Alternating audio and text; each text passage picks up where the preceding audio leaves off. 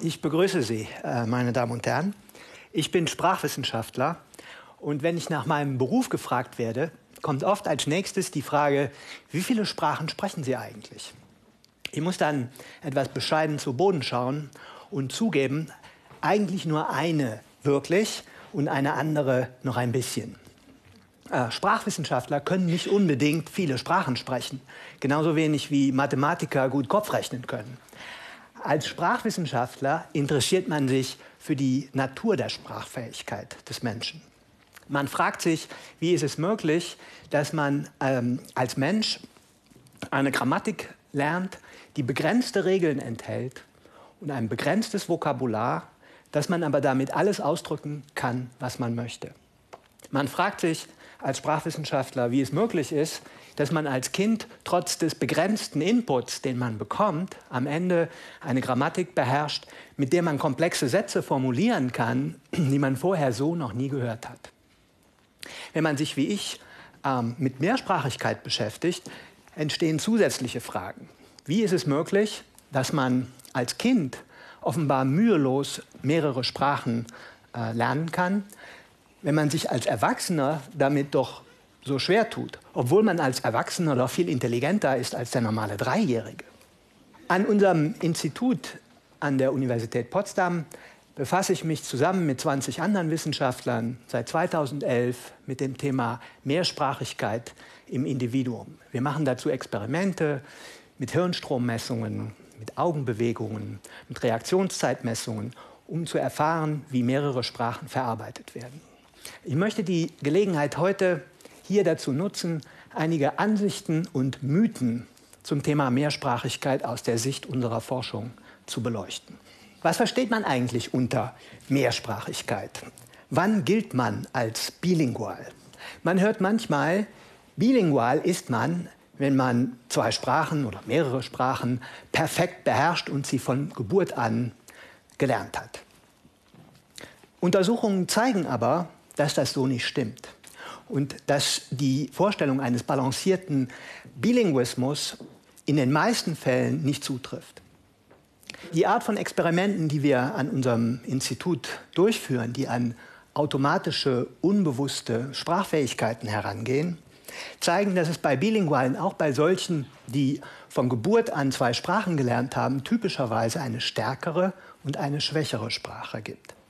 Und dass die Vorstellung, dass es eine perfekte Beherrschung von zwei Sprachen gibt, eine Illusion ist, in den meisten Fällen. Das kann an unterschiedlichen Lernbedingungen liegen für die beiden Sprachen. Das kann an Unterschieden im Sprachgebrauch liegen. Jedenfalls, diese Vorstellung von perfekter Beherrschung von zwei Sprachen ist eine Illusion. Wir verstehen also Mehrsprachigkeit nicht eng, sondern weit als Personen, die mehrere Sprachen mehr oder weniger gut beherrschen. In diesem Sinn ist Mehrsprachigkeit der Normalfall und Einsprachigkeit eher die Ausnahme. Die Situation, die man in Teilen Großbritanniens findet oder äh, in den USA oder auch in äh, Teilen vor allem der älteren Bevölkerung in Deutschland, dass Menschen praktisch in Reinform einsprachig äh, leben und aufwachsen, ist weltweit betrachtet eher die Ausnahme. Typischerweise wachsen Menschen mit mehr, mehreren Sprachen auf und lernen im Laufe ihres Lebens mehrere Sprachen. Ein weiterer Irrglaube, den die Mehrsprachigkeitsforschung inzwischen ausräumen kann, ist die Vorstellung, mit mehreren Sprachen aufzuwachsen, überfordere Kinder in ihrer kognitiven Entwicklung. Und sie könnten unter Umständen die Sprachen vermischen und nicht vernünftig auseinanderhalten. Untersuchungen zeigen, dass wenn die Bedingungen stimmen, Kinder mühelos mehrere Sprachen äh, gleichzeitig lernen können und dass sie die beiden Sprachen nicht wild miteinander vermischen, sondern sehr früh auseinanderhalten können. Und zwar unabhängig von ihrer Intelligenz. Beim Zweitspracherwerb in späterem Alter, beim Fremdspracherwerb von Erwachsenen, ist es schon anders. Der Lernautomatismus der frühen Kindheit, der gilt hier nicht mehr. Zwar ist das Erlernen einer Fremdsprache auch nicht von der Intelligenz abhängig, es gibt aber schon Menschen, die talentierter sind, eine Fremdsprache zu lernen als andere. Ich zum Beispiel bin relativ untalentiert im Erlernen einer Fremdsprache im Vergleich zum Beispiel zu meiner Frau. Ich werde niemals für einen Muttersprachler des Englischen gehalten, meine Frau fälschlicherweise aber schon, obwohl wir beide 20 Jahre unter den gleichen Bedingungen in England gelebt haben. Ich muss also schon zugeben, zumindest auf dem Gebiet ist meine Frau talentierter als ich. Der nächste Mythos, je früher, desto besser.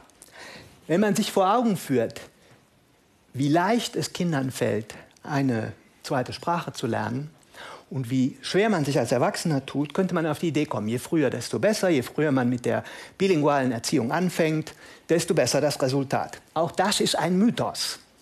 Untersuchungen zeigen, dass es ein kritisches Zeitfenster gibt, etwa bis zum Alter von sechs bis sieben Jahren, in dem Kinder eine zweite Sprache als Muttersprache lernen können.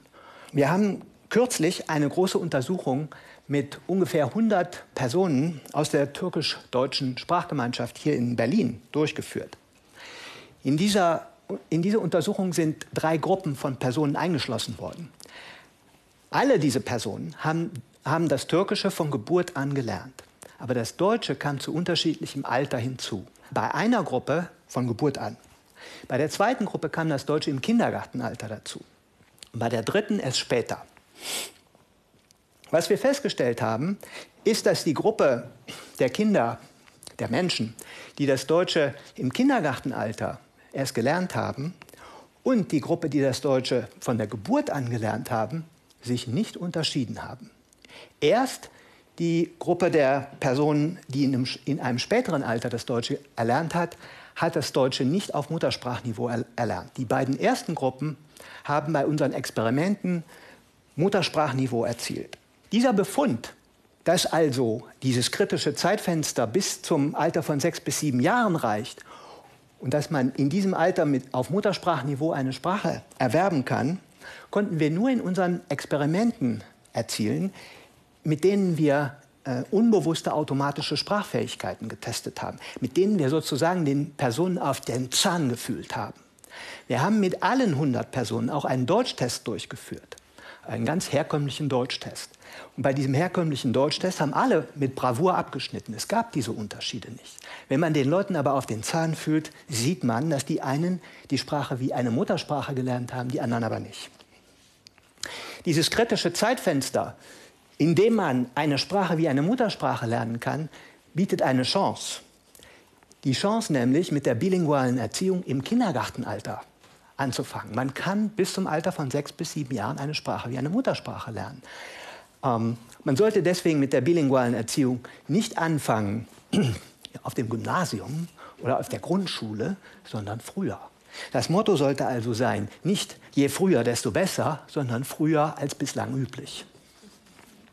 Ein anderer Aspekt der Mehrsprachigkeit, der öffentliches Interesse erregt, betrifft die angeblich erstaunlich positiven Auswirkungen von Bilingualität auf die kognitive Entwicklung und als Schutz gegen Demenz im Alter.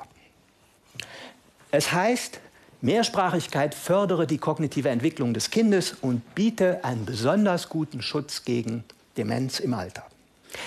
In der Tat gibt es Untersuchungen, in denen in Tests, die kognitive Kontrolle und Aufmerksamkeit messen, mehrsprachige Kinder besser abschneiden als einsprachige Kinder.